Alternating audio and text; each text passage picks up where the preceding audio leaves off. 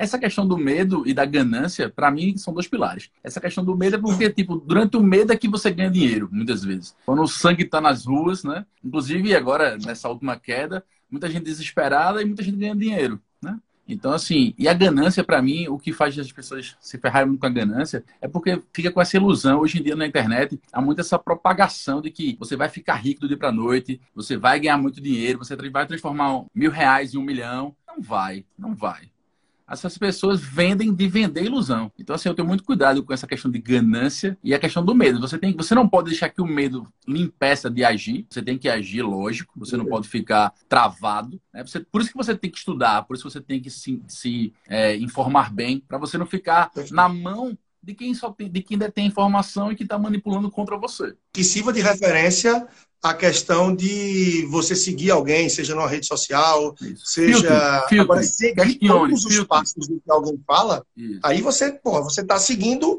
as decisões, a tese, as crenças e o planejamento financeiro daquela pessoa que pode ser muito diferente do seu.